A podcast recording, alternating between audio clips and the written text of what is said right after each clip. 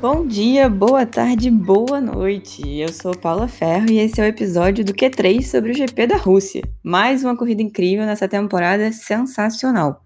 Meu lado torcedor, eu confesso, está um pouco machucado, mas não dá para ignorar os acontecimentos fenomenais que vimos hoje na pista. 100 vezes Lewis Hamilton no topo do pódio. Apenas. E, para destrinchar esse fim de semana, eu vou completar meu trio amado. Bárbara Mendonça, mais uma corrida eletrizante de uma pista que não prometia nada, né? Oi, Paulinha, oi, Bruna. Eu tô ficando assim, pagando a minha língua, com aquela sensação fim de semana depois de fim de semana, de que eu vou queimar a minha língua por todas as vezes que eu falei mal. Falei mal de Sochi, falei mal de Paul Ricard, falei mal até de Barcelona. Barcelona a gente teve aquela reviravolta das estratégias ali no fim. Então, só, assim, bem naquela vibe blogueira gratiluz. Eu tô assim nessa temporada, sabe? Agradecendo aos céus pela disputa que a gente tá tendo, que tá boa demais. E é isso, que siga assim, tá chegando no fim já, infelizmente, não quero pensar nisso, mas que siga assim nessa reta final, nessas seis corridas que nos restam e vambora. E Bruna Limateia, o check-up do coração está em dia? Mais uma vez fazendo eletrocardiograma no domingo, com corrida da Fórmula 1. Oi, Paulinha. Oi, Bárbara. Feliz de estar gravando. Eu estava muito empolgada para gravar esse episódio por tudo que aconteceu na Rússia, né? Como a Bárbara falou. 2021 é o ano em que o GP da Rússia foi maravilhoso. Maravilhoso. Uma das maiores corridas do ano, talvez dos últimos anos. Uma das, tá? No, no hall aí, né? Mas é isso. Eu, mais uma vez, a Fórmula 1 fazendo um favor pro cardiologista dos fãs, né? E aí, como é de praxe, vamos ao top 10 de Sochi. Eu já adiantei aqui que tivemos, enfim, a centésima vitória de Lewis Hamilton. E depois de uma incrível jornada de recuperação, Max Verstappen garantiu a segunda colocação. E Carlos Sainz da Ferrari, também num ótimo dia, fechou o pódio. Em seguida, vieram Daniel Ricciardo, Valtteri Bottas, Fernando Alonso, Lando Norris Kimi Raikkonen, Sérgio Pérez e George Russell. Com esse resultado, o Hamilton volta a liderar o campeonato de pilotos, agora com dois pontos de vantagem para o Verstappen. São 246 pontos e meio contra 244,5. Entre os construtores, Mercedes tem 33 de vantagem sobre a Red Bull. So box, box, box, box. É até difícil escolher por onde começar o episódio, mas acredito que a gente precise seguir pelo nome do fim de semana. Lando Norris. Eu sei, tem as 100 vitórias do Hamilton, eu sei, tem a recuperação do Verstappen e a briga pelo campeonato. Mas, para o bem ou para o mal, o nome dele esteve em voga no fim de semana inteiro. Sábado, no Q3, quando todos estavam de pneus de chuva, George Russell avisa para Williams preparar os pneus de pista seca e troca para os macios. Lando Norris e os demais decidem seguir pelo mesmo, e o resultado é a primeira pole position da carreira dele. Hoje, domingo, o caminho não foi o mesmo. Quando a chuva apareceu às cinco voltas do fim, o Lando não parou. Hamilton e os demais foram para os pneus de chuva intermediários. E o resultado a gente já sabe: escapada, parada tardia e um sétimo lugar. Meninas, eu tenho a minha linha de pensamento, vou falar daqui a pouco, mas antes eu quero saber de vocês. Como vocês avaliam o fim de semana de Lando Norris? Tinha tudo para ser o melhor fim de semana da carreira do Lando, né? Isso é muito claro. Vem de uma pole no sábado, perde a liderança ali na largada, mas recupera depois, né? Vinha fazendo uma corrida irretocável, assim, até o, até o erro no fim. O que eu achei curioso é que ele essencialmente fez o contrário do que tinha feito no classificatório, né? Quando o Russell vai para os pneus slick e o Lando segue, né? Vai ali e reage junto. Na corrida, a chuva começa a cair mais discretamente, né? Dá uma apertada, ele bate o pé que vai ficar com os pneus slick, não vai mudar para intermediário. E eu estava até lendo o que, que, os pilotos falaram depois da corrida, porque criou-se essa discussão, né? Ah, quem estava mais errado, né? Se era o Lando, se era a McLaren. E o Lando disse que não tinha tanta informação de que a chuva ia apertar do jeito que apertou, né? Só que a única coisa que ele sabia é que iria continuar chuviscando, né? Mas que no fim das contas ele ficou com a sensação de que a McLaren queria mais que ele fosse para os boxes e ele insistiu em continuar na pista, né? Ele joga o erro pro, pro lado dele. E eu acho que fica por isso mesmo, sabe? Errou, é, na minha concepção. Eu acho que a corda arrebenta mais pro lado do Lando, apesar de reconhecer que rolou um erro de comunicação ali com a McLaren, né? Eu acho que se vocês estão olhando ali o radar, podiam ter insistido ó, vai apertar, né? Talvez, dado todo o panorama meteorológico, né, pro Lando ali tomar a decisão que fosse. Mas, assim, errou. Essas coisas acontecem. Se tivesse dado certo, estaria todo mundo falando, ó, oh, fantástico, gigantesco, Lando Norris foi corajoso. Então, eu não acho que seja justo a gente superdimensionar, né, tratar o erro como mais do que ele foi, realmente, né? É doloroso para ele, com certeza, mas eu acho que ele vai se moldando como piloto nessas adversidades, né? Se é para errar, que erre agora, quando ele tem 21 anos. Então, na próxima, quem sabe, ele vai ter a iniciativa de checar duas vezes com a McLaren. É, enfim, é uma pena, seria uma baita vitória, mas eu acho que é do jogo. Eu passei a última meia hora, antes da gente gravar esse podcast, fazendo a Bárbara aqui. Desculpa, Bárbara, eu vou roubar a sua fala, tá? A gente tá gravando esse podcast hoje, domingo. Amor! Eu tava aqui pensando né? que está ouvindo esse podcast segunda-feira, estamos gravando hoje, domingo, dia da corrida. E aí eu fiz uma, uma breve linha do tempo do que estava acontecendo. E, sinceramente, eu me senti escrevendo o roteiro do Titanic. Assim, tamanha tristeza, sério, foi muito estranho. Mas, para começar, eu, eu realmente queria dizer assim, que se tem uma coisa que fica de tudo isso, é que Lando Norris está mais perto de conseguir sua primeira vitória do que eu acho que todo mundo pensa. E acho que isso ficou mais claro também para ele, né? Como as meninas aí já falaram, veio de uma classificação muito boa, primeira pole na carreira, e hoje tinha tudo para ser a primeira vitória. E a gente tem que, eu acho que não tem como tirar do contexto a diferença entre ele e o Hamilton, no sentido de que, o, obviamente, o Hamilton estava mais confortável, ele tinha, né, o primeiro Pérez atrás, depois o Sainz, assim, muito distante, e o Norris era a pessoa que estava 100% pressionada pela, pela chuva, pelo Hamilton atrás. Então, assim, eu acho que naquele momento, quando faltavam quatro, cinco voltas para acabar a corrida, nem se a McLaren tivesse ameaçado o contrato do Norris, ele ia ter parado. Então, assim, eu entendo que a McLaren podia ser um pouco mais incisiva, tanto que o Ricardo parou no, nos boxes, né? E terminou em quarto, inclusive um ótimo, uma ótima colocação. A McLaren, pelo que a gente viu na transmissão, ela manda três rádios, né? Essencialmente, assim, do que a gente conseguiu ouvir pro, pro Norris. Na volta 46, ela fala: Ó, galera na arquibancada tá abrindo guarda-chuva, né? Tipo, fica esperto. Depois, no segundo rádio, ela fala que a pista tava escorregadia, né? A McLaren avisa o, o Norris que a pista tá ali muito escorregadia e que tem vários carros que estão indo pro box. E aí é aquela hora que o, que o Norris dá uma de Tsunoda, né? Cala a boca, enfim, manda cala a boca e tal. E aí, o terceiro rádio é o que ele pergunta, Norris, o que, que você acha de intermediário? Isso já é na volta 49. E aí o Norris fala, não. Eu acho, vendo assim, todo o contexto e vendo toda essa pressão que o Norris podia estar tendo naquele momento, talvez ele até tivesse sentindo na pista de, é, a, a condição, assim, talvez o intermediário funcionasse melhor. Mas era muito aquela coisa de eu não vou parar agora, eu não vou arriscar. Faltam três voltas para eu ganhar a minha primeira corrida na vida. Sabe? Quem tá atrás de mim é Lewis Hamilton. Se ele parasse, a chance dele não vencer a corrida, eu acho que era 90%, assim. Considerando que era o Hamilton atrás e tal. Agora, eu acho que aquele gap de, de não ter parado quando o Hamilton parou, aquilo foi crucial, né? Acho que se, se o Norris parasse, suponha, supondo que ele parasse ali na 49, ele ia voltar numa briga com o Hamilton. Pode ser que ele perdesse essa briga e ficasse em segundo lugar? Sim. Mas seria pontos. Agora, ele fez a escolha da carreira dele de. Imagina você, a quatro voltas do fim da sua primeira vitória na carreira, você tá na frente e Sabe, eu acho que é um pouco na conta do Norris, no sentido de arriscar tudo.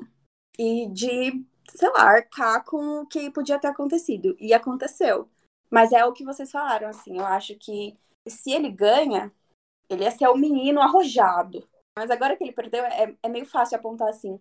Agora, uma coisa que eu preciso falar aqui é que eu não endosso nem um pouco essa atitude dele de mandar engenheiro calar a boca, de ser grosso no rádio, porque assim, Eu acho que independente do seu momento de pressão, ou do momento que está acontecendo, ou de uma chuva tá caindo em alguns setores da pista, você querer entender o que, que você está fazendo dentro ali do carro, a Fórmula 1 ainda é um esporte em equipe, entendeu? Então, seu engenheiro tá ali falando as coisas para você, te perguntando para saber o que, que você vai lidar melhor. No final das contas, quando não tá chovendo forte, ou você não tem uma sensação de chuva assim, que você pode determinar que tá chovendo, porque a gente viu que tinha alguns trechos secos, alguns trechos molhados, a equipe de engenheiros confia muito no piloto para dar um feedback de como estão os pneus, de como está a pista, de que está escorregadia. Agora, no ponto em que o Hamilton parou, por exemplo, a McLaren já tinha parado o Ricardo, e já tinha muita gente no box, já tinha informação de outras equipes falando que a chuva ia dar uma pioradinha.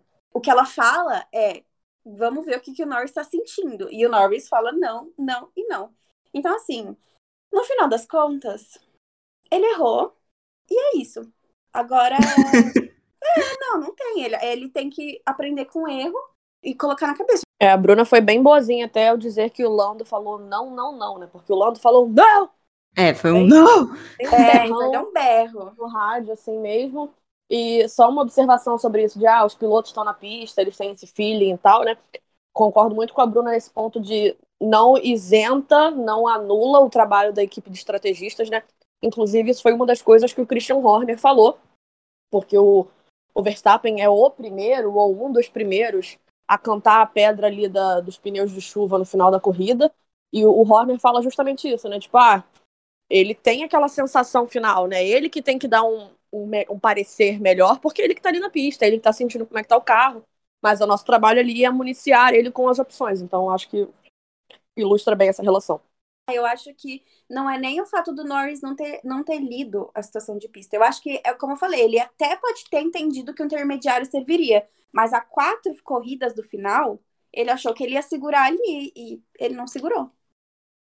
É, então, eu vou voltar um pouquinho. Eu discordo um pouco de vocês, né, de onde a corda arrebenta, mas como a gente é bem transparente aqui no Q3, né, a gente dá informação, mas a gente tem nossas preferências. Eu falei no início que o meu lado torcedora estava um pouco machucado, porque eu queria muito ver o Lando vencendo essa corrida.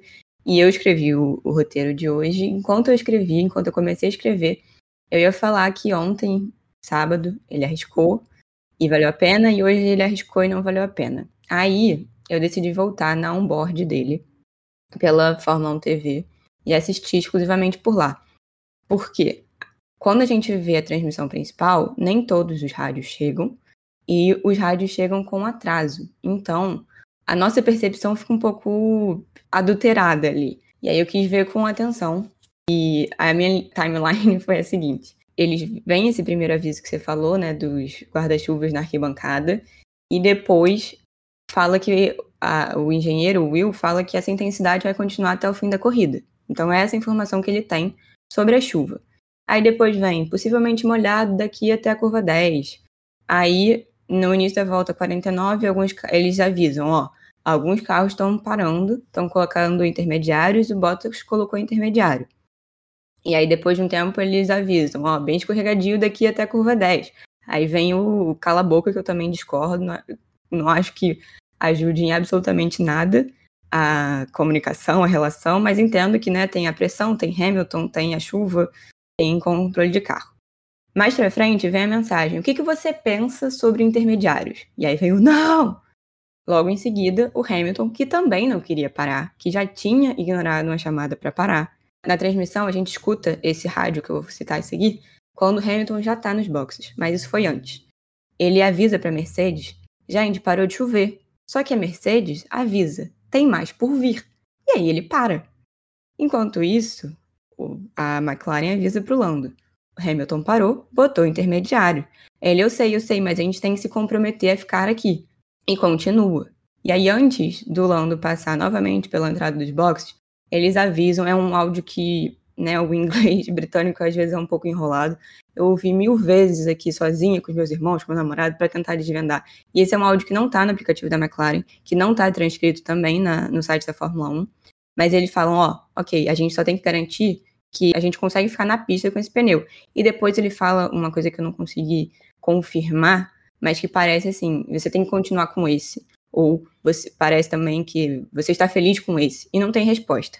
E aí ele segue E logo antes de dar aquela escapada, que ele quase bate no muro, mas consegue segurar, ele fala: É, gente, tá muito molhado, tá muito molhado, eu preciso parar. E aí escapa, e quando vai parar já é muito tarde. Então, eu acho que a corda arrebenta mais pro lado da McLaren, porque não foi uma coisa de, pô, para, a chuva vai piorar. Não, não chegou isso. Então, acho que foi uma falha de comunicação geral. Quando ele responde pro, sobre os intermediários um não berrando definitivo assim, eu acho que isso é equivocado, porque você tem que debater ali. Eu sei que tem a pressão do Hamilton atrás, tem a chuva, tudo que eu já citei, mas para uma próxima oportunidade isso tem que ser revisto, porque você não pode só, num português meio feio, cagar uma regra ali e achar que você está com a razão toda, porque isso freou o diálogo. A McLaren tinha que continuar e falar, pô, se a gente acha que é melhor, porque a chuva vai piorar, tá todo mundo fazendo isso, tá todo mundo fazendo isso e tá dando certo para eles. Coisa que a Mercedes fez com o Hamilton e conseguiu um bom resultado. Então, em muitos lugares a gente viu construindo a, a narrativa do foi teimoso, ah, quis apostar. E ele mesmo fala em uma entrevista que não foi uma aposta, foi o que ele sentia que era certo, porque alguns pontos da pista estavam mais secos, então ele falou, naquela hora realmente era melhor estar com pneu de pista seca. Então não, é, não foi que ele putz, eu acho que vai melhorar e, e vou tentar aqui uma coisa para ver se dá certo. Foi o que estava se apresentando ali. E não veio nada que desmentisse isso. E o próprio Hamilton, depois tem um vídeo no Instagram e no Twitter da Fórmula 1, quem quiser ver, que o próprio Hamilton fala, cara, eu também não queria ir, mas aí a, a Mercedes foi ótima hoje e me mandou parar, mas eu achava que também dava para ser melhor com pneu de pista seca, sabe? Acho que foi a Bárbara que falou, né? Se eu estiver errada, perdoe-me. Mas é melhor errar agora do que numa futura briga por campeonato. É um momento que os dois vão, vão aprender para essa relação aí de, de confiança mesmo, de da McLaren saber como, quando pode ouvir e deixar isso a cargo do Norris para decidir, ou quando eles têm que bater o pé e falar, não, cara, entra, a gente tem aqui a informação, a gente tem o radar, a gente tem tudo. É, eu sei que eu me alonguei um pouco na, na resposta, mas antes mesmo eu tinha, eu tinha pensado já na minha narrativa que seria meio Ícaro, sabe? Daquela coisa de você ser novo, de você estar tá diante da sua primeira, da sua possível primeira vitória e se arriscar demais e voar muito perto do sol e dar tudo errado. Mas não acho que foi isso, sabe? Foi de realmente, a partir daquilo que ele tinha, aquele era o caminho que, que se apresentava para ele e ele seguiu. Não foi de. Realmente não acho que foi uma aposta. Por outro lado, como a gente já falou aí por alto, Hamilton teve um sábado para esquecer, bateu no muro na entrada dos boxes, não conseguiu aquecer os pneus para fazer uma volta rápida e ficou com quarto lugar no grid. Na corrida, não faz um bom começo, fica preso atrás de Daniel Ricciardo, depois é segurado pelo Lando Norris. Quando vem a chuva, o primeiro instinto dele, como eu já citei, é não parar. Mas ele ouve a recomendação da Mercedes e troca de pneus. Meninas, o que vocês acharam do conjunto da obra de Sir Lewis? Centésima vitória, né? Acho que eu queria começar com isso. A gente tá vendo a centésima vitória de um piloto. Isso é sensacional. E acho que o. A gente sabia que ia vir mais cedo ou mais tarde, né? Mas, enfim, é um número absurdo numa corrida muito dramática, assim, não podia ser diferente. Agora, falando de, de final de semana, ontem a gente viu, ontem sábado, né? A gente viu um, um Hamilton no qualifying até um pouco atípico, né? Ele teve dois erros, assim, que a gente não vê ele, ou pelo menos não vi ele cometendo geralmente, e que refletiram diretamente na onde ele foi largar, né? Que foi na quarta colocação. E aí, como a Paulinha já falou, assim, tem que, tem que dar uma revisada nessa largada aí. Já faz umas corridas que o Hamilton tá largando mal. Eu não vi se ele largou de segunda marcha, como ele e o Bottas estavam fazendo com a Mercedes há um tempo atrás. Mas foi uma largada assim. Hum, parece que não teve arranque, sabe? Ele só ficou pelo caminho, depois ele até consegue pôr o carro um pouco mais para frente, mas ele ainda assim hum, não faz ali uma boa largada, né? E aí na corrida ele vai tentando ali as posições e, e ficando onde dá. Ele fica preso atrás do Ricardo, é uma coisa que, que fica bastante tempo assim, né? Mas a, acho que aí entra a estrela barra a oportunidade da Mercedes olhar e fazer uma boa estratégia de novo, né? A gente vai falar ainda de Bottas, porque com toda a estratégia que a gente vai falar daqui a pouco da Mercedes, né? De, de, enfim, Verstappen lá atrás, bota lá atrás tal. Chegou um momento em que a gente teve o Verstappen quase chegando no Hamilton, que estava sofrendo um pouco com o Pérez, e o Bottas devia estar tá na pista de patinação ali do, do Parque Olímpico, não sei. Então a gente ainda tem esse momento, né, do, do Hamilton tentando se entender ali sozinho. Mas aí depois quando vem a chuva e, e a Mercedes, né, de certa forma coloca ali para ele que, que ele tem que mudar de, de pneus, que não vai ter jeito, mesmo faltando ali cinco, quatro voltas, é onde ele tira a carta da manga, ele tira 17 segundos numa volta, né? Quando ele volta dos boxes, tá com o pneu intermediário ali e o Norris não parou. Então, é um pouco daquela coisa do momento certo na hora certa, né? Ou da pessoa certa na hora certa, eu não lembro como que fala isso.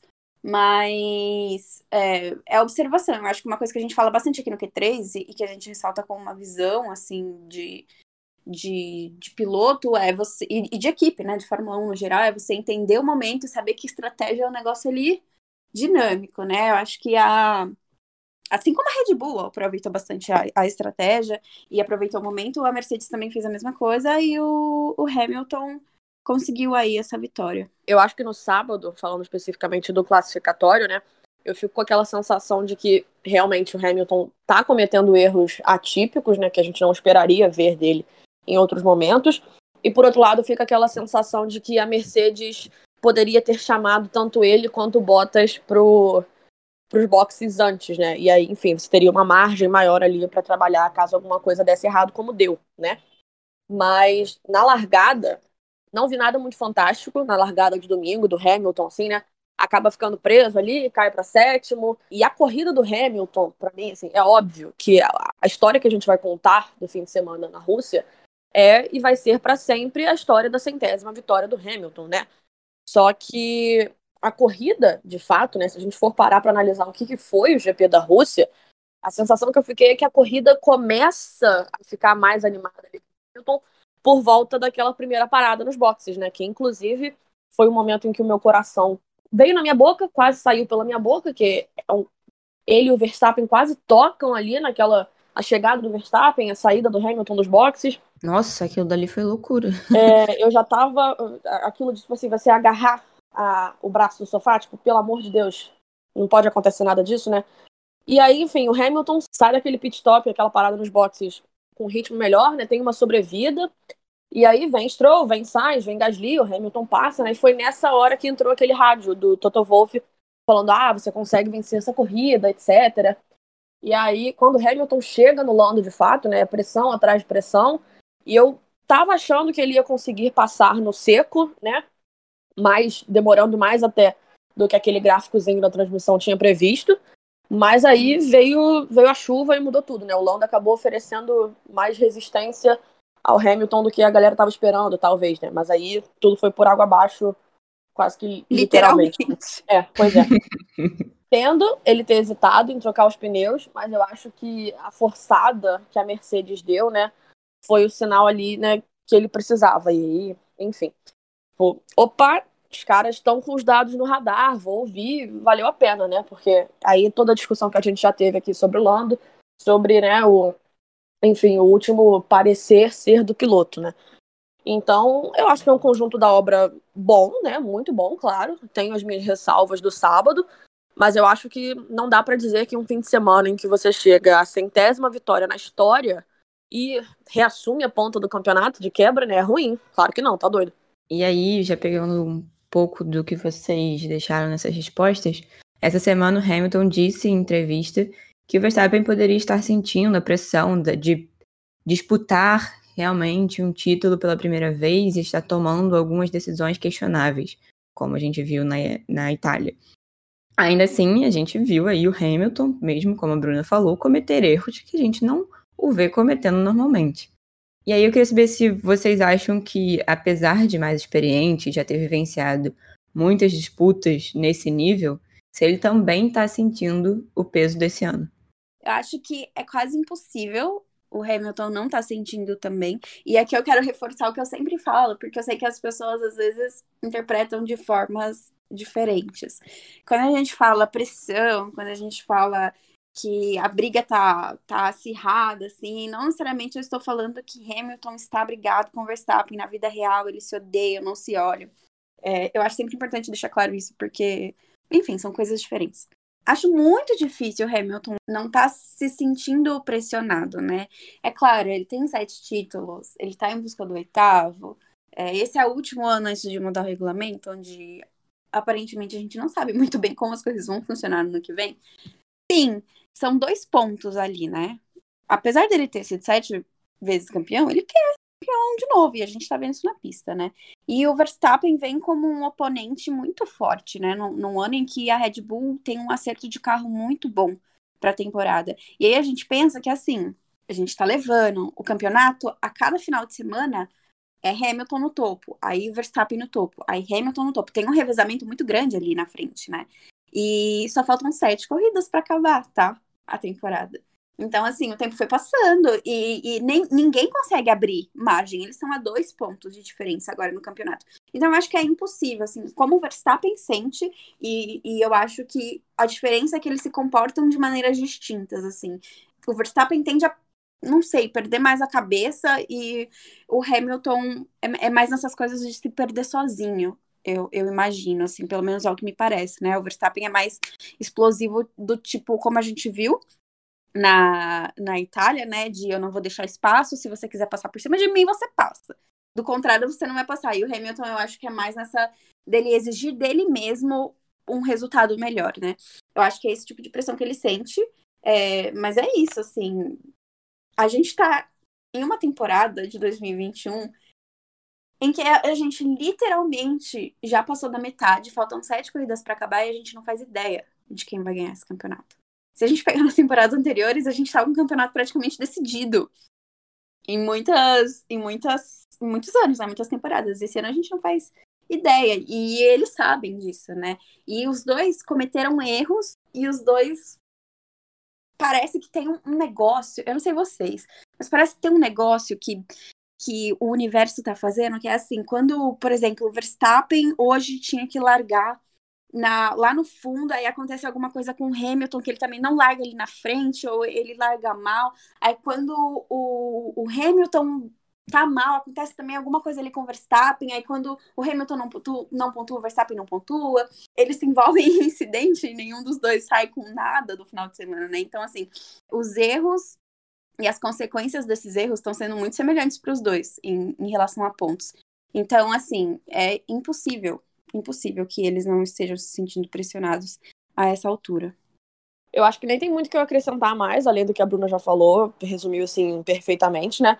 Porque para mim, 2021 é a temporada do erro mínimo, né? Quem errar menos vai levar, porque errar os dois já erraram, estão errando, vão errar até o final. E essa história de parecer que o universo tá sei lá, conjurando algum plano ali para os dois estarem sempre nivelados na, na alegria, na tristeza, alguma coisa assim. Para mim, o mais chocante de tudo foi Baku, né? Porque a gente tem o, o Verstappen tem aquele problema com, com o pneu traseiro, chuta o carro, chuta o pneu, não sei o quê.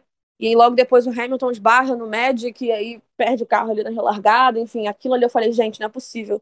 Não é possível que uma corrida que estava dada para o Hamilton, de certa forma, né? Dada que entre aspas, dadas as circunstâncias do campeonato. Falei, gente, não é possível. Não é possível que nenhum dos dois vá conseguir abrir essa vantagem é, confortável um pro outro, né? Graças a Deus, ninguém tá conseguindo abrir mesmo. Eu acho perfeitamente normal a, a pressão aumentar num campeonato tão disputado como esse, né? Disputado como a gente não via há alguns anos. Então eu, eu fico um pouco surpresa, talvez, mas ao mesmo tempo eu acho totalmente plausível que esse seja o panorama de hoje. E eu acho legal, não sei se legal é a melhor palavra, mas que ele está pondo em xeque justamente isso de que grandes nomes e grandes ídolos não são a, a prova de bala, não são a prova de falha. Pô, ele sente, ele erra, ele fica chateado com ele mesmo, ele disse que estava envergonhado pelo sábado. Isso torna grandes figuras ainda maiores, de reconhecer as próprias falhas, os próprios erros, as próprias fragilidades mesmo. Para todo esporte, não só para a Fórmula 1, não só para o automobilismo, mas para o esporte em geral, isso sempre é enriquecedor. porque o cara é muito bom e sabe que tem limitações, e apesar das limitações, vai lá e faz o que faz. Verstappen saiu de Monza com a punição de três posições no grid de largada, trocou o motor e o que sobrou para ele foi o fundo do grid. A jogada da Mercedes, que a Bruna já citou aqui, que a gente vai abordar com mais profundidade daqui a pouquinho, de jogar o Bottas para trás também, ao mudar alguns componentes da unidade de potência, que era para tentar segurar o holandês, não deu certo e o Verstappen correu atrás da recuperação. A Bárbara também já falou aqui que ele fala do pneu de chuva cedo, então ele soube parar na hora certa, se beneficiou do erro do Norris e conseguiu a segunda colocação. Meninas, o que, que vocês acharam da corrida dele? OBS, tem coisas a falar sobre essa estratégia da Mercedes com botas, então preparem para daqui a pouco. Mas eu não esperava uma corrida de recuperação do Verstappen nesse nível, sendo bem sincera, assim. Eu acho que eu esperava mais o resultado, o resultado parcial ali antes de a chuva começar a cair, né? Um P7. Mas é, é uma baita corrida do Verstappen, né? E, e no fim das contas eu, eu, valorizo muito quando o piloto tem esse tato, né? Esse feeling de, de poder atuar junto com os estrategistas, né? É algo que a gente vê o Vettel, por exemplo, fazer muito. E, e é isso que eu citei até anteriormente já. No fim das contas, o Verstappen é quem puxa a fila na hora que começa a chover, né? é o primeiro a perceber que a galera tá começando a patinar, é o primeiro a parar nos boxes. E aí, por consequência ali, né, dessa atuação dele junto à equipe da, da Red Bull, ele sobe cinco posições ali no apagar das luzes, né?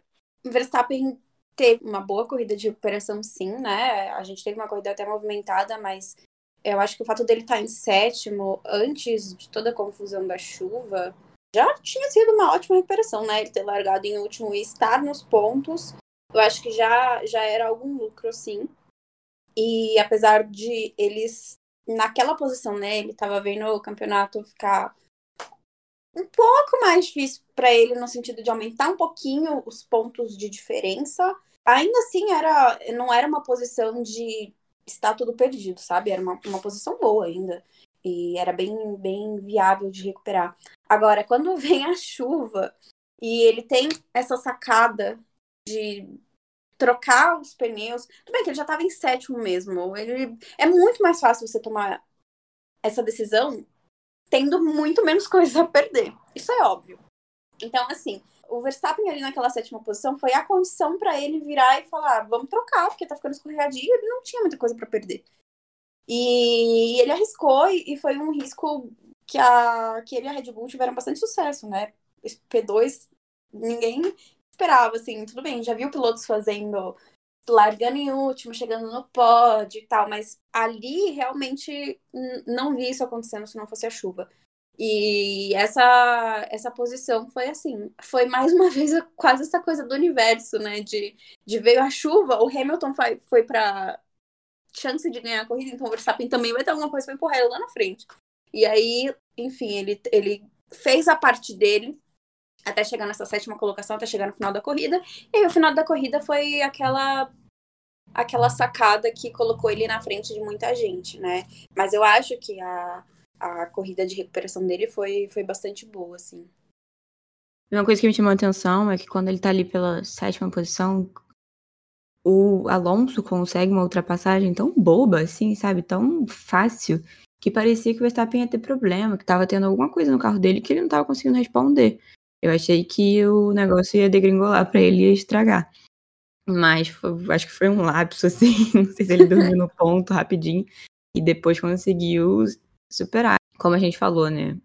Em, em outros episódios, é mais chato quando essa recuperação vem de um erro do piloto, como já foi uhum. com o uhum. Leclerc esse ano. E esse, lógico, que eles uniram o útil ao agradável de ter que pagar a punição de Monza com ter que trocaram o motor para o restante da temporada e fizeram combo hoje em Sochi. Mas mesmo assim, era uma coisa que se apresentou para ele e alguma hora ele ia ter que encarar. Então, assim como foi com Bottas, acho que é muito louvável que ele conseguiu o que ele conseguiu alcançar. O próprio Christian Horner em entrevista fala que tem um gostinho de vitória e com certeza tem. Ele você vê lá que ele tá num segundo lugar que não fica aquela cara desenxabida no pódio. Ele tá feliz.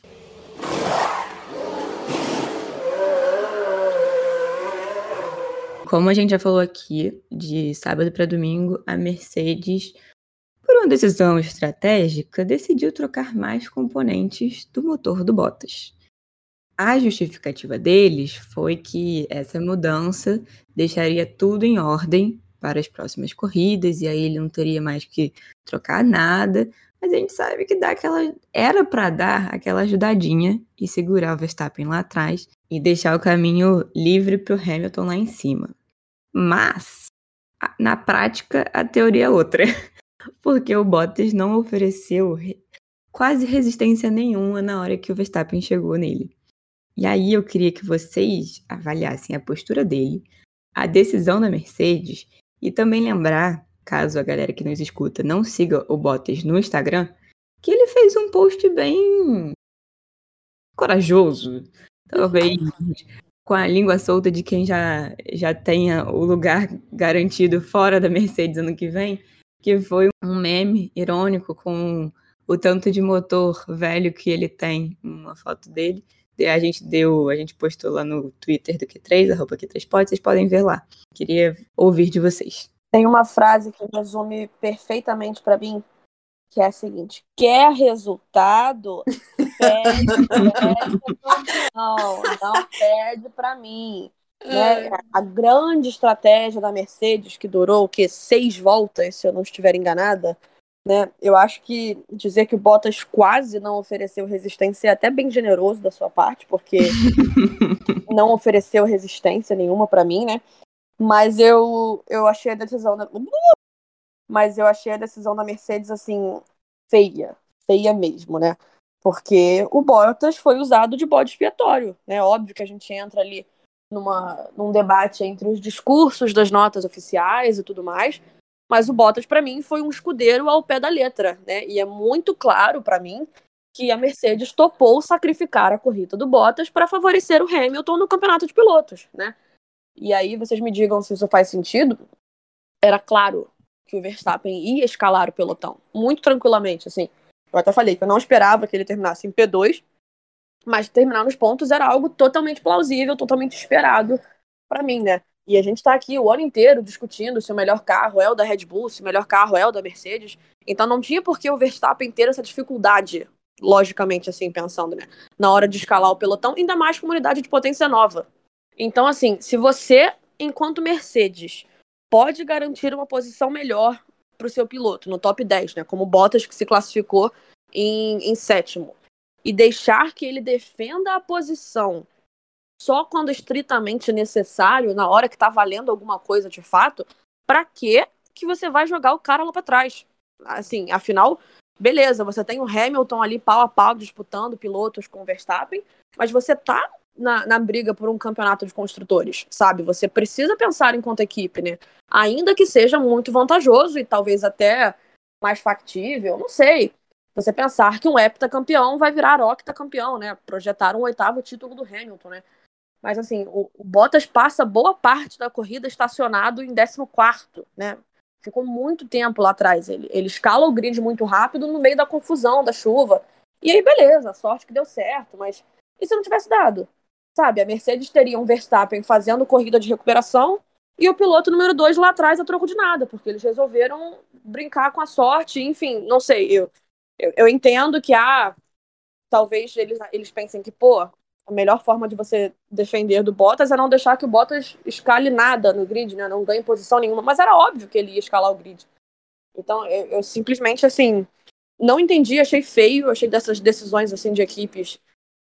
Assim, meio patético até sacrificarem a corrida do Bottas desse jeito. E quando a gente fala dessa briga de ah, briga de narrativas, dos discursos oficiais e tal, é, eu acho que esse, esse meme que o Bottas posta é, é assim, fechando o caixão, sabe? Tipo, ó, eu sei que vocês sabem que eles sacrificaram a minha corrida, olha só a quantidade de, de unidades de potência que eu tenho, sabe? Mas enfim. Eu não sei o que, que a, a Mercedes, na verdade, estava contando com essa estratégia, né? Ela resolve fazer isso. A gente fica sabendo hoje de manhã, né? Não é isso? Foi, foi. Que, que o Bottas ia largar no fundo. Porque, assim, é, notícias de que ia, ia ter chuva na Rússia, a gente tinha desde o começo da semana. Não estava previsto, ok, para o domingo, a priori, ou muito no final ou depois. Não tinha tanta chance de chuva, tanto que eu lembro que começou a especulação de chuva, né? A corrida começou um pouquinho ali antes da corrida, de que poderia, porque a umidade estava meio alta. É, a gente acorda com aquela foto de sorte meio nublada, a corrida começa, tá chovendo ali atrás do, do circuito, né? Então, assim, não sei se a Mercedes pensou pelo lado de se chover as coisas vão ficar difíceis, e talvez dê para o Bottas segura, segurar, ou se não chover, só achar um circuito em que você tem um pouco de dificuldade com ultrapassagem, talvez dê para o Bottas segurar, ou se ela contava, e aí haja confiança, né, que o Verstappen ia subir acompanhando o Bottas, que o Bottas sempre saía à frente do Verstappen, mesmo nessa escalada. O que a gente viu é que deu muito errado, porque, como vocês já falaram aí, não vou nem entrar nisso, não durou muito tempo. Eu fiquei por umas duas voltas pensando, mas será que vai dar certo? E aí o, o, o Verstappen dá aquela passada e acabou ali, entendeu? Então foi só botar o Bottas no fundo e, e enfim, sacrificar a corrida dele nesse meio e depois no final a chuva deu a, fez a justiça ali, né? Mas eu realmente não sei qual foi o pensamento da, da Mercedes, porque se você colocar um mais um em condições normais, eu aqui que tenho zero noção de estratégia, não sou engenheira, não sou diretora de equipe, não sou chefe, não sou nada, é, posso falar que não dar certo, né? Então, é, eu acho tinha é, eu não sei se eles erraram de pensamento eu, é que é muito difícil imaginar a Mercedes fazendo coisas a troco de nada mesmo que seja para favorecer o Hamilton que o Bottas já não tem mais contrato assinado blá blá blá esse tipo de coisa né? Porque se, se a gente parar para pensar o Bottas largando em sétimo com uma corrida de recuperação em que o Verstappen certamente ia ia subir, era muito mais fácil, era muito, o Bottas poderia ajudar muito mais se ele tivesse na, já na frente desde o começo com uma boa margem, porque o Verstappen com certeza ia chegar nele, do que ele largando no final e ficando para trás antes de 10 voltas na corrida, né? Então assim, sei, me, me parece muito mal pensada assim essa estratégia. E detalhe, a gente tá falando do mesmo Bottas, da mesma Sochi, né? Que ano passado, caso a galera não, não esteja lembrada, né? O Bottas simplesmente deu vácuo pro Verstappen no classificatório, pro Bottas poder largar em terceiro no lado limpo da pista e deixou Hamilton, Verstappen e o Bottas em terceiro. Quem assistiu o Drive to Survive vai lembrar.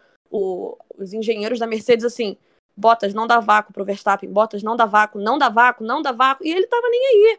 Só deu, porque assim, então, a gente percebe nessas ações assim, às vezes, que é um relacionamento que pode-se dizer que está mais desgastado agora, mais perto do final, né? Já está desgastado assim há algum tempo, né? Sochi 2018 teve ordem de equipe também para ele ceder posição, naquela briga envolvendo lá o Hamilton e, e o Vettel, briga por posição e tal. Então, assim, é até um cenário que se repete, né? Então, eu não duvido, e aí, obviamente, não tem informação nenhuma aqui, mas eu não duvido que seja simplesmente isso. Cara, eu não vou oferecer resistência porque vocês me sacanearam. Eu acordei bem em cima da hora da corrida. Quando eu abri o Twitter e vi essa notícia, a impressão, a sensação que me deu é que, cara, que humilhação. Sim. E é, muito estranho, porque a gente acabou de ver todo toda a negociação, todo o embrólio entre Russell, Mercedes, Bottas, para onde vai, e o, e o Toto Wolff sendo sempre bem enfático em a gente só vai falar qualquer coisa quando os dois tiverem destino garantido, porque a gente respeita muito os dois, porque a gente valoriza a história que a gente tem com os dois e a gente não quer deixar ninguém relegado à própria sorte, né? E agora, putz, eu achei isso muito feio. Ah, pode ter sido para deixar melhor a situação do motor para as próximas corridas? Até pode. E isso até pode se, se provar verdadeiro daqui a algumas corridas, mas hoje é muito estranho. Até porque eu, eu vejo, como você já falou, Bruna, ele poderia lá na frente ter, ter ajudado. O Pérez nem foi uma grande ameaça hoje, mas poderia ter lutado contra o Pérez, poderia ter, sei lá, segurado o Lando, tentado alguma coisa contra o Lando enquanto o Hamilton, sei lá, sabe, várias possibilidades e até somado mais pontos para o Mundial de Construtores. E de, tudo bem que a Mercedes tem uma vantagem maior, já tinha uma vantagem e tem uma vantagem até ok sobre a Red Bull, mas isso poderia estar ainda mais tranquilo. Então, eu até achei engraçado, porque o, lá pelas tantas, o engenheiro do Bottas fala: Ó, a gente está prevendo aí um top 5 para você. E nisso ele tava em 14 ou 15, mas por ali. E, cara, era impossível. Só, só acontece mesmo pela chuva, porque tem, tem erro no meio e etc. Mas foi, foi tudo muito doido hoje. E realmente eu concordo totalmente com você, Bárbara, de que essa, essa relação aí já foi pro espaço, porque o cara chegar ao ponto de postar um meme, assim, no Instagram, sabe? Você, ele com certeza tem assessor de imprensa, tem empresário, tem uma equipe ali com ele e a galera falar, ok, beleza. É porque... Um beijo aí para os assessores de imprensa desse mundão, inclusive. deve ser difícil. Então, para chegar nesse ponto é realmente porque já ruiu, o negócio azedou ali dentro. E eu acho, só para qualquer coisa a gente encerrar esse assunto, não sei como estamos aí, é, que isso fica ainda mais grave quando a gente olha para a situação do campeonato, porque assim, hoje o Bottas, ele tá em terceiro lugar, ele chegou no, em Sochi em terceiro no campeonato de pilotos, né? E aí, só que a diferença dele pro Norris era muito pequena, era, ele tinha 141 pontos e o Norris, o Norris tinha 136. Então, assim, em um cenário onde você tem Lando Norris largando na pole, você bota o seu piloto assim, aparentemente, né? É, até foi engraçado porque eu acordei eu falei, nossa, que cheirinho de teoria da conspiração, né?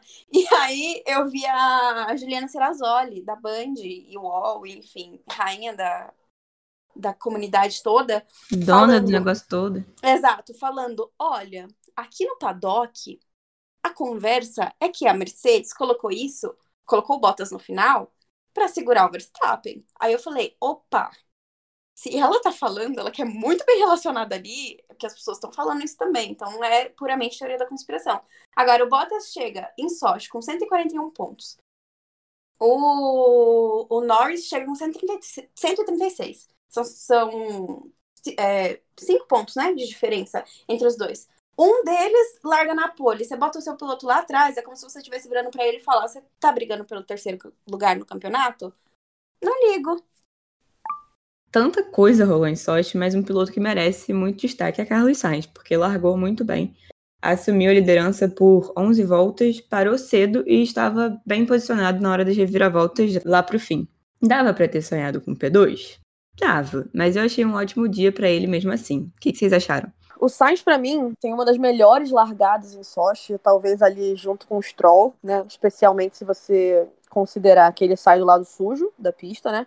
A briga com o Lando ali no comecinho é ótima também, mas mesmo na liderança ele teve que parar cedo por causa do desgaste dos pneus, né? Veio até dizer depois que não é a primeira vez e realmente não é que a Ferrari sofre com esse tipo de problema na temporada, que não era para ele ser ultrapassado tão fácil assim, né?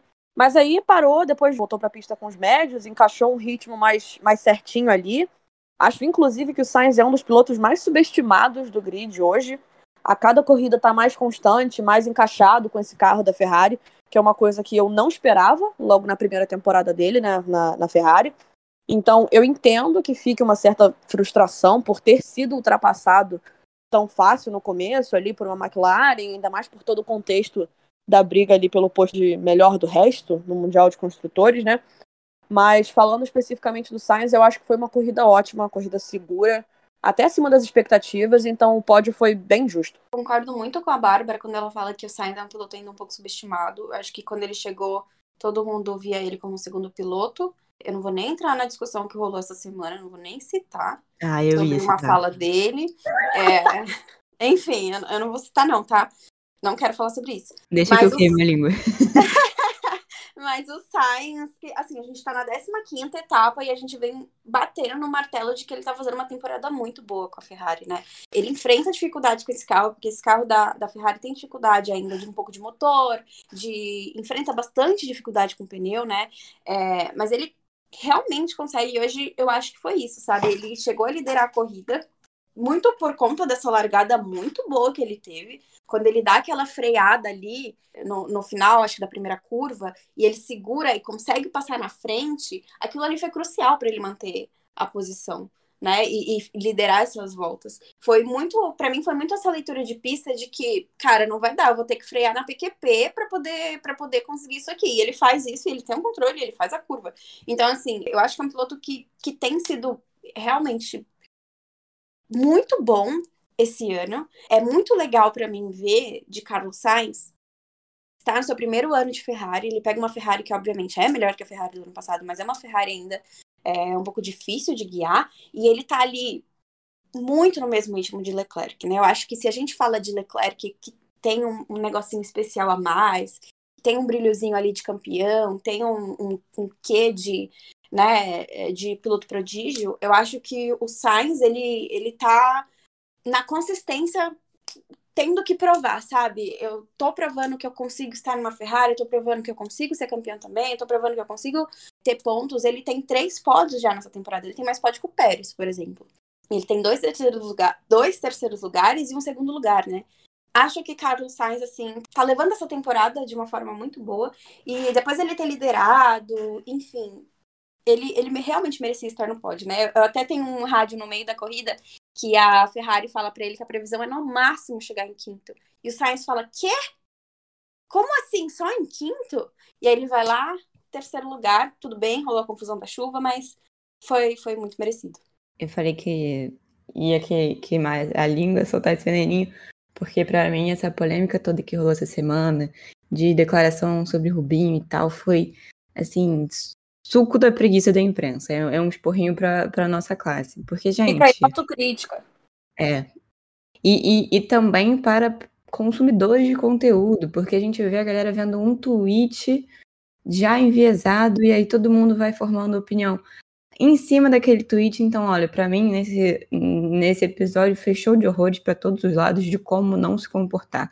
E aí vale o pensamento, a autocrítica, porque a gente termina se comportando assim em outras ocasiões da nossa vida. Então, galera, vamos prestar atenção. Sério, era só checar a origem da informação. As matérias em espanhol deixam claro que ele não foi cutucar Rubinho nenhum. Isso parte da pergunta. E, cara, por mais que a gente tenha carinho pelo Rubinho e admire a carreira dele, ele, ele é um grande símbolo de escudeiro pelos anos ao lado do Schumacher. Então o que ele fala não é nenhum absurdo, nenhum absurdo. E aí depois ele ainda, em entrevista para Juliane Serrazoli, ele ainda fala, cara, quantas, quantas corridas o Rubinho ganhou? Quantas corridas eu ganhei? Zero. Então não tenho nem moral para falar dele.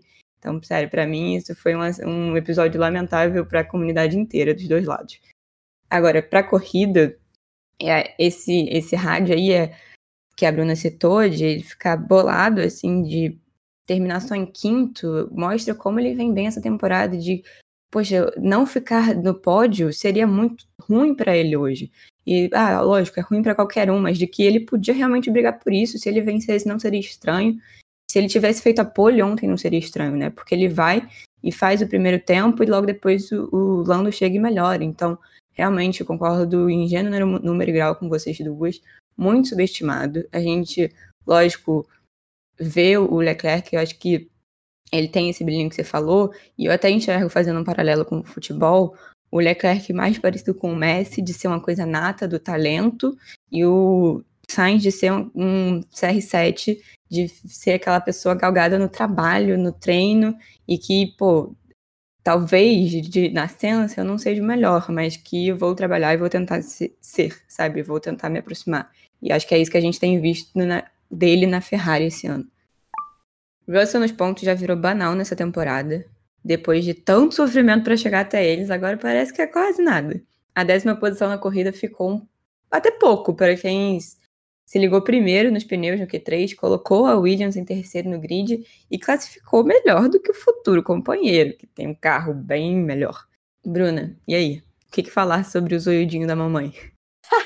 Eu acho que o grande. Eu vou, não vou conseguir parar de rir disso. É, o grande mérito de George Russell é justamente fazer isso. Ele tá fazendo isso parecer normal, né? Que três é normal, começo. ter pontos é normal. O Russell, nessas últimas corridas que ele tá indo bem, incluindo aí o segundo lugar na Bélgica, que, né? Enfim, não teve corrida, mas ele tem esse segundo lugar. Ele tá chegando no Tsunoda, ele tá a dois pontos do Tsunoda. Então, assim, mais dois pontinhos que ele consegue até o final da temporada, ele termina em 14 com uma Williams. O que é assim, ótimo, né? Então eu acho que o grande mérito dele é conseguir realmente fazer isso, esses resultados parecerem normal, porque ele é muito talentoso, ele consegue tirar muito desse carro da Williams. E aí, é, eu acho que ele ter pontuado já é lucro, né? A gente não esperava de forma nenhuma que ele fosse segurar um P3, um P4, um P5, que fosse na parte da frente do pelotão. Não tinha carro para isso, não tinha como segurar. O Hamilton estava logo atrás, então assim, era surreal esperar que o Russell ficasse nessa parte da frente do, do top 10. Mas, depois de tudo ali que aconteceu, ele ter conseguido esse pontinho, eu acho que é uma continuação do trabalho que ele está fazendo, sim. Eu acho que parece muito pouco agora que ele consegue é, marcar pontos, mas eu acho que é, é difícil, tão difícil quanto o primeiro ponto, né? É você conseguir manter, se manter pontuando dentro dessas condições. Então, mais um final de semana de não aguento mais esperar para ver George Russell na Mercedes. Rapidinho para a gente se encaminhar já para o fim. Daniel Ricciardo, depois de vencer em Monza, emplaca outro bom fim de semana. Fechou a porteira enquanto deu, parou na hora certa durante a chuva e assegurou o P4. Tá engatando ou ainda é cedo para dizer, Bárbara Mendonça? Eu não vou cravar que engatou, mas assim, certamente já é uma, uma evolução, um respiro depois de Monza. Já chegou para a corrida com classificatório bom, que vinha sendo talvez o grande problema do Ricardo, né? Pegar ritmo e volta lançada. Fez uma largada boa, mas eu acho que talvez foi com fome demais ao pote, teve que tirar o pé. Mas teve um ritmo de corrida muito sólido, segurou o Hamilton por bastante tempo, que acho que é algo considerável se destacar, né? E aí, só um comentário rápido que eu fiquei boba, boba, boba, boba, com o fato de que a McLaren caiu direitinho no blefe da Mercedes nos pit stop, gente. O Hamilton fala no rádio que é para eles tentarem um undercut sobre o Ricardo. A Mercedes finge que vai chamar o Hamilton, a McLaren se antecipa ali com o Ricardo. E aí o Hamilton tá simplesmente com a pista limpa sem resistência nenhuma para fazer o overcut. E a McLaren ainda faz aquela lambança no, no pit stop do Ricardo, né? Então eu acho que fica para ele aquele gostinho de, de um pódio perdido, né? Mas no geral, acho que foi um fim de semana bem legal para esse desenvolvimento do Ricardo na McLaren. Chegou a fatídica hora de votar para piloto do dia. E eu começo por você, Bárbara. Ah, eu acho que vocês não estão preparados para o meu voto, não, e acho que vocês vão ficar surpresas. Mas assim, eu obviamente vou citar o cara que acabou de conquistar a centésima vitória na Fórmula 1, né? Sochi entrou para os livros e o Hamilton merece muito viver tudo isso, né? Muito bom pra gente poder testemunhar a história sendo escrita assim também. Mas, mas, porém, contudo, todavia, pensando racionalmente, meu piloto do dia é Fernando Alonso. Eita! tem sido. Falei que vocês não iam esperar. Tem sido até um pouco constrangedor para mim, assim, ver a diferença de desempenho dele pro Ocon nesse carro da Alpine, né? E aí a gente lembra que na largada ele teve um problema, né? Escapou ali na curva 2, teve que devolver posição. Mas o Alonso, assim, fez um primeiro stint bem longo, né? Foram 37 voltas com, os pneus duros e tava ali brigando pau a pau com o Pérez. E aí, depois de botar os médios, começa a voar na pista, né? Um ritmo de corrida, assim, colossal. Nem, sei lá, nem consigo pensar num sinônimo, uma palavra que descreva melhor. Passa o Verstappen, passa o Ricardo, depois vai passar o Sainz e vai passar o Pérez para chegar em P3. E assim, no fim das contas, eu acho que foi prejudicado pela estratégia da Alpine, né? Que acabou parando ele na chuva uma volta depois de todo mundo, né?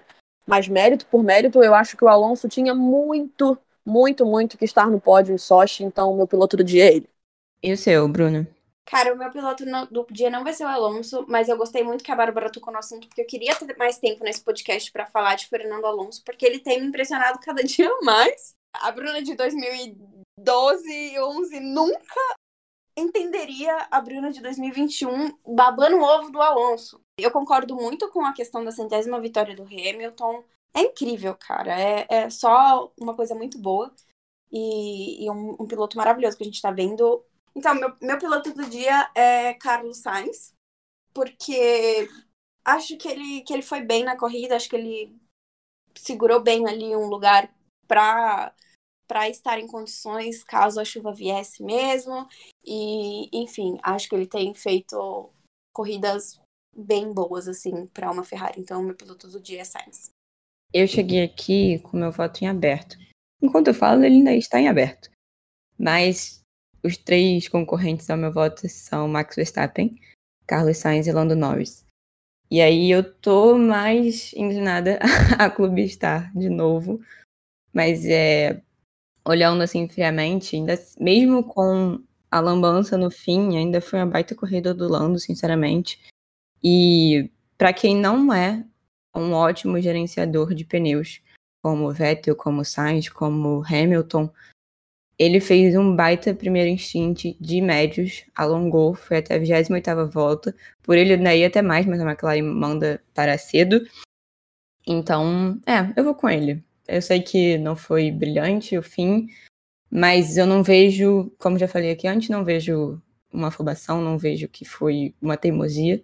Acho que era o que ele tinha ali disponível, dava para ter sido muito melhor, dava. Enfim, não vou ficar aqui me justificando muito, não. Também não vou sofrer. Eu me preparei para fazer um react de uma vitória e eu só fiz um react de uma desgraça. E aí, Maravilhoso! Esse vídeo vai ficar restrito ao Q3 mesmo, porque eu estou horrorosa, recém-acordada, triste, pulo da vida. Acho que hoje é um dia que prepara jovens pilotos para serem grandes daqui a um ano, dois anos, três anos, para liderar essa recuperação da McLaren que vem tão bem nesses últimos três, é, desses últimos três anos aí. Só um adendo, eu preciso falar isso. Enquanto a gente estava gravando aqui, eu estava fuxicando o Twitter, Aí eu passei por um meme assim, o Lando Norris hoje. Aí tem assim, pô, serviu de aprendizado, mas eu preferi ter ficado burra. ai, ai. Cara, passei mal. Muito bom ler bobeira na internet. Só isso. Pronto, acabou. E agora, meus amigos, a próxima parada da Fórmula 1 é na Turquia, em 10 de outubro, mas calma, que até lá a gente ainda se encontra. E Bruno, eu quero saber como segurar a ansiedade enquanto o campeonato nos oferece corridas como Sochi e também a sua despedida aí pra galera. Não sei como segurar a ansiedade. Não sei, sinceramente, não sei.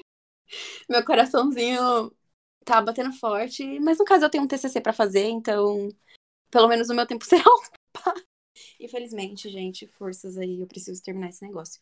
Bom, no Twitter eu sou arroba arimateab, underline, arimatea com TH. Segue a gente lá, segue o Q3, eu tô sempre falando coisas sobre Fórmula 1, colocando umas enquetes que conversaremos depois sobre isso. Eu fiquei muito surpresa com a última que eu fiz.